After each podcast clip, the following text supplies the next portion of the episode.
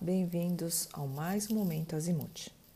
O Comitê de Asset Allocation referente ao mês de abril aconteceu um momento de maior deterioração do cenário político aqui no mercado local, enquanto que no mercado externo, principalmente nos Estados Unidos, foi possível observar o início da recuperação das atividades com novos pacotes de estímulos econômicos.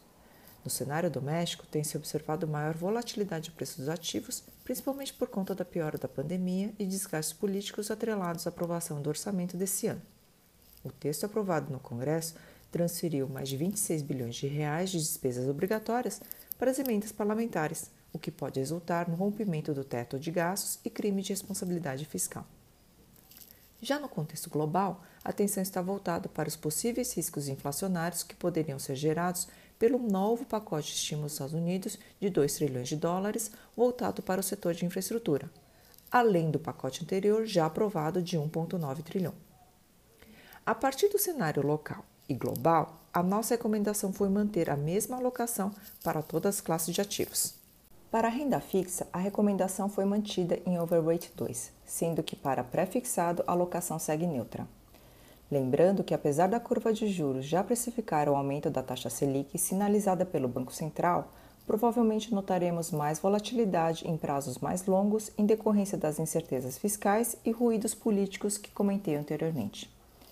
Já para a renda fixa, inflação foi mantida em overweight 1, uma vez que os números de inflação têm sido pressionados para cima pelos preços de commodities e possivelmente pelo câmbio. Por fim, para a renda fixa crédito foi mantida em overweight 3. Esse mercado vem se recuperando desde o ano passado, fazendo com que os prêmios de crédito sigam próximos à estabilidade. A abertura recente da curva de juros traz boas oportunidades de alocação. Apesar da deterioração dos fundamentos do Brasil, em março observou-se a alta de 6% do índice Bovespa.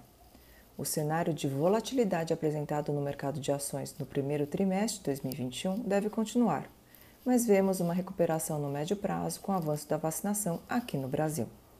Por isso, mantivemos a recomendação em Overweight 2 para a classe renda variável, sendo Overweight 1 para a estratégia Long Only e Overweight 2 para a estratégia Long Bias.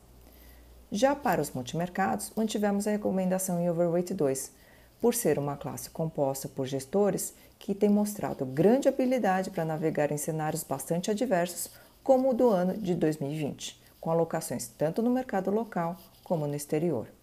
Por fim, para a classe cambial, mantivemos a recomendação neutra. Até o próximo Momento Azimuth.